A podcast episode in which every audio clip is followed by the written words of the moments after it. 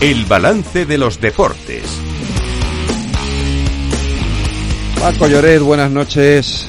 Hola Federico, saludos, muy buenas, ¿qué tal? Muy bien, vamos con lo más inmediato, porque hoy por fin tenemos jornada de Champions. Se mide en el Atlético a domicilio, bueno, perdón, allí en casa del Lacio a domicilio y el Barça aquí en en el en el Camp Nou con el es el Royal Antwerp.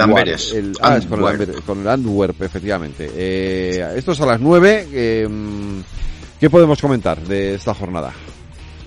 Bueno, pues que el Atlético llega en cuadro y que el Barça está exultante, cara y cruz. Eh, la jornada, si quieres, te digo, la completan los partidos. Hay alguno interesante. Eh, probablemente el partido más atractivo, sin duda alguna, es el Paris Saint-Germain, Borussia de Dortmund, que juegan en el Parque de los Príncipes.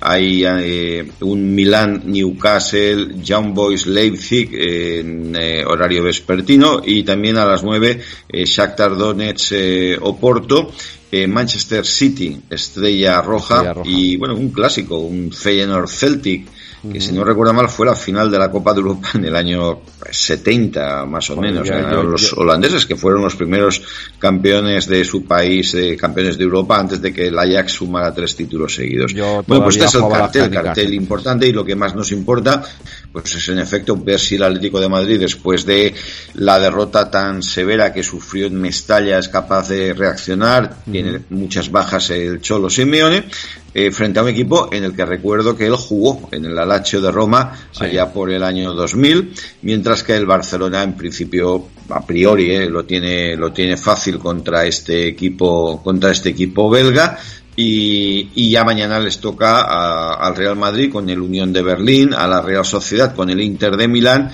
y al Sevilla con el Lens. De, mm, vamos, para mañana, sin duda alguna, yo creo que es el partido estelar de toda la jornada. Bayern de Múnich, Manchester United. O sea que esta es ya la primera jornada de la Liga de Campeones con, bueno, con, pues con muchos atractivos, la verdad. Pues será desde luego una noche esta y la mañana dos noches muy interesantes de fútbol. Ayer lo fue también por esa victoria al Girona, ¿no?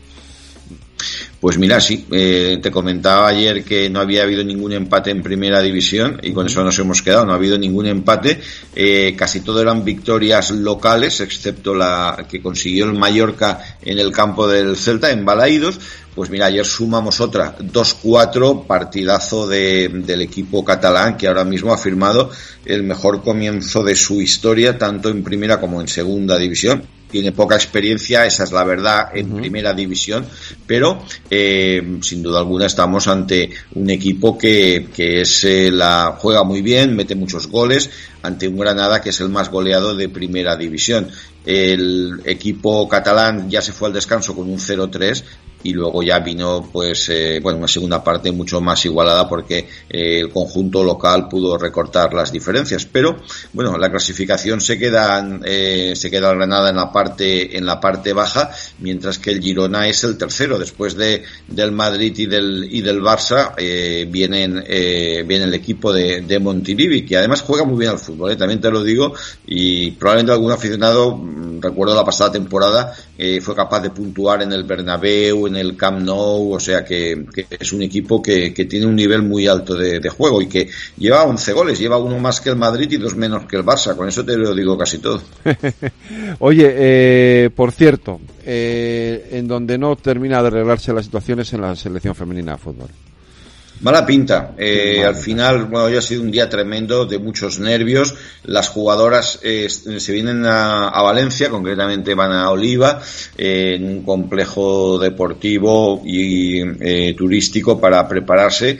tienen partidos contra Suecia y contra Suiza, pero de verdad te confieso, Federico, que el ambiente es lamentable porque las jugadoras han ido obligadas y ante la amenaza de posibles sanciones porque eh, al final eh, desde el Consejo Superior de Deportes se ha trasladado claramente el mensaje que no están dispuestos a tolerar un plante y Víctor Francos, que es el presidente del Consejo Superior de Deportes, ha lanzado un órdago, ¿no? Y lo que ha dicho es que, bueno, pues que mm, textual, textualmente ha dicho que hemos hecho el ridículo como país y que esto no se puede no se puede aceptar. Eh, bueno por las jugadoras con cara de circunstancias después de haber suscrito un manifiesto en el que se oponían a, a, la, a la convocatoria se han visto forzadas a ir.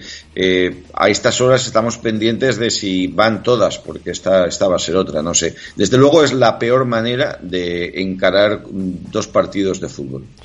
Pues eh, esperemos que se solucione, que mañana podamos contar algo positivo de todo esto. Paco, mañana te espero de nuevo aquí en los Deportes del Balance, como siempre. Un abrazo, cuídate. A ti, fuerte abrazo, Federico. Hasta, mañana.